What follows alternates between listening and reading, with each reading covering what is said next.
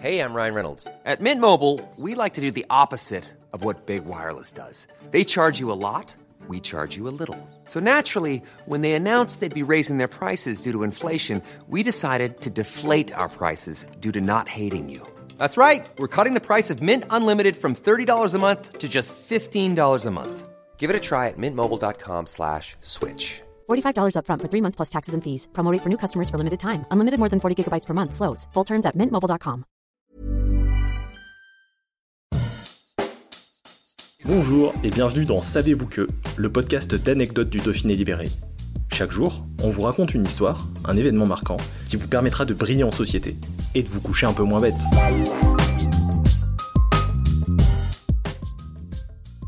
Savez-vous que Truffaut, Depardieu et Ardant se sont retrouvés en Isère et Travolta est même passé dire bonjour En 1981, l'œil et la caméra de François Truffaut en ont fait des stars. 40 ans après, ces deux maisons de la petite commune de Bernin en Isère continuent d'attirer les regards. C'est ici, dans ces deux bâtisses voisines, que se sont aimés Bernard et Mathilde. Passionnellement, dangereusement, mais surtout fictionnellement.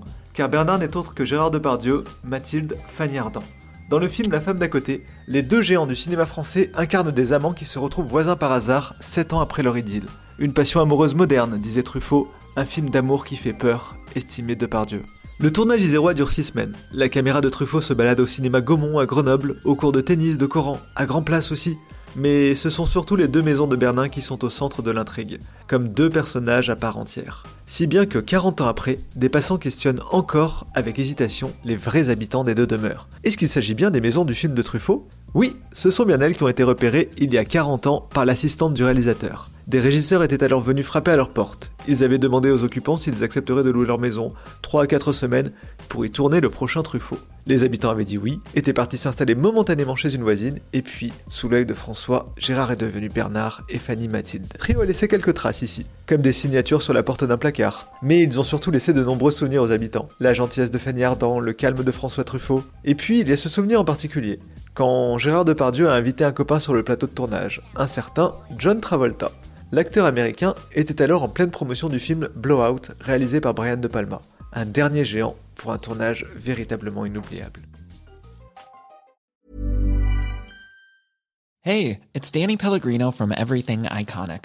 Ready to upgrade your style game without blowing your budget? Check out Quince. They've got all the good stuff shirts and polos, activewear, and fine leather goods, all at 50 to 80% less than other high end brands.